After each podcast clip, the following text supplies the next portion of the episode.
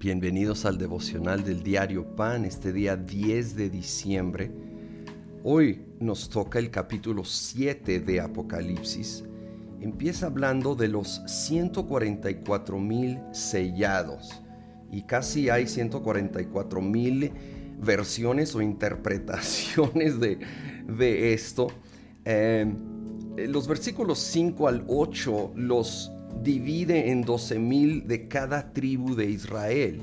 Y aunque sí hay muchas opiniones acerca de quiénes son o si simplemente es un número simbólico, ah, algunos consideran que esto nos da más peso a creer que son literal judíos que han puesto su fe en Jesucristo como Mesías y hay otras escrituras que apoyan el hecho de que va a haber una gran cosecha de judíos Romanos habla de toda la casa de Israel siendo salva en los últimos tiempos y que estos tendrán una protección especial durante la gran tribulación. Ah, de nuevo, no debemos de ser dogmáticos con posturas ante el lenguaje tan simbólico. Eh, lo que sí quisiera es ver del versículo 13 Dice, entonces uno de los ancianos me preguntó, esos que están vestidos de blanco, ¿quiénes son y de dónde vienen? Eso usted lo sabe, mi señor, respondí. Él me dijo, aquellos son los que están saliendo de la gran tribulación. Han lavado y blanqueado sus túnicas en la sangre del cordero. Por eso están delante del trono de Dios y día y noche les sirven en su templo. Y el que está sentado en el trono les dará refugio en su santuario. Ya no sufrirán hambre ni sed, ni los abatirá el sol, ni ningún calor abrasador.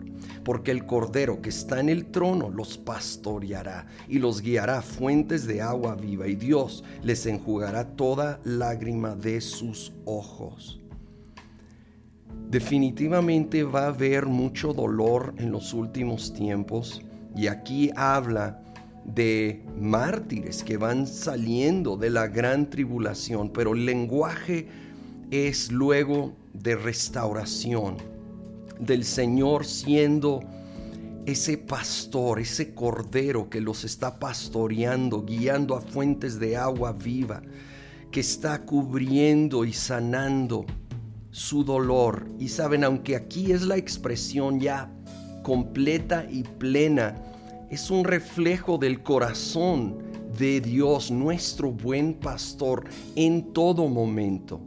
Él está aquí hoy contigo y conmigo.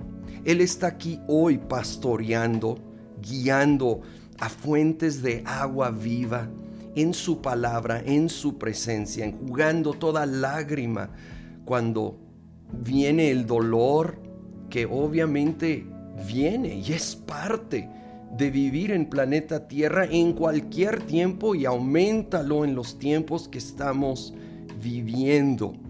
Pero Él está con nosotros, ¿sí?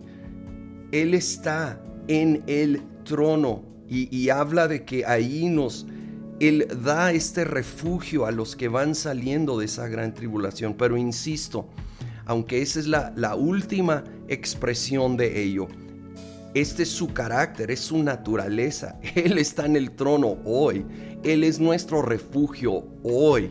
Tú y yo hoy debemos de ir delante de Él. Rendir esas cargas, esas preocupaciones, esas desilusiones, ese dolor, esa necesidad, todo lo que venimos cargando, sabiendo que Él es el Cordero que nos está pastoreando, que nos está cuidando. Él es ese refugio en medio de todo tiempo para sus hijos y sus hijas. Así que Señor, nuevamente venimos delante de ti, como todos los días, a pedir tu ayuda. Espíritu Santo, necesitamos de ti. Venimos a traer nuestras cargas. Señor Jesús, tú dijiste que podemos venir ante ti si estamos cansados y cargados y tú nos darás descanso.